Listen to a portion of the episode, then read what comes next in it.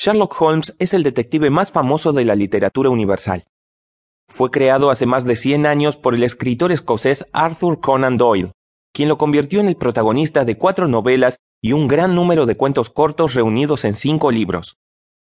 Hoy en día Holmes es conocido en todo el mundo. Sus aventuras, originalmente escritas en inglés, se han traducido a numerosos idiomas y son leídas por personas de todas las edades. Estas aventuras han dado lugar a su vez a obras de teatro, series de televisión, historietas, películas y juegos de video. A lo largo del tiempo, otros autores retomaron al personaje para imaginar nuevas historias. Esto último ha contribuido a que su celebridad crezca todavía más. En la actualidad es tan famoso que ha terminado por opacar a su creador. Así, más gente conoce a Sherlock Holmes que a Arthur Conan Doyle. De hecho, a pesar de ser un personaje imaginario, algunos lectores lo consideran más real que muchas personas que realmente existieron. En una calle de Londres, por ejemplo, está la casa en la que se dice vivió el detective.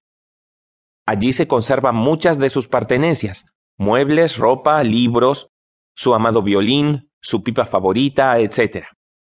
Hay además una estatua de él en la ciudad de Edimburgo y otra en Meiringen, un pueblito suizo cercano a las cataratas de Reichenbach lugar donde se enfrentó a su peor enemigo, el malvado profesor Moriarty, en un relato titulado El problema final. Siempre al lado de Holmes, compartiendo su leyenda y sus aventuras, está el doctor Watson, su mejor amigo y más cercano colaborador. Watson también es el encargado de narrar la mayoría de las aventuras del detective. A través de su pluma, conocemos a este extraordinario investigador privado y nos maravillamos ante su inteligencia y capacidad de observación. Gracias a las descripciones de Watson, sabemos que Holmes es delgado, alto, de nariz aguileña y una mirada penetrante. También que es un boxeador experto y que practica la esgrima.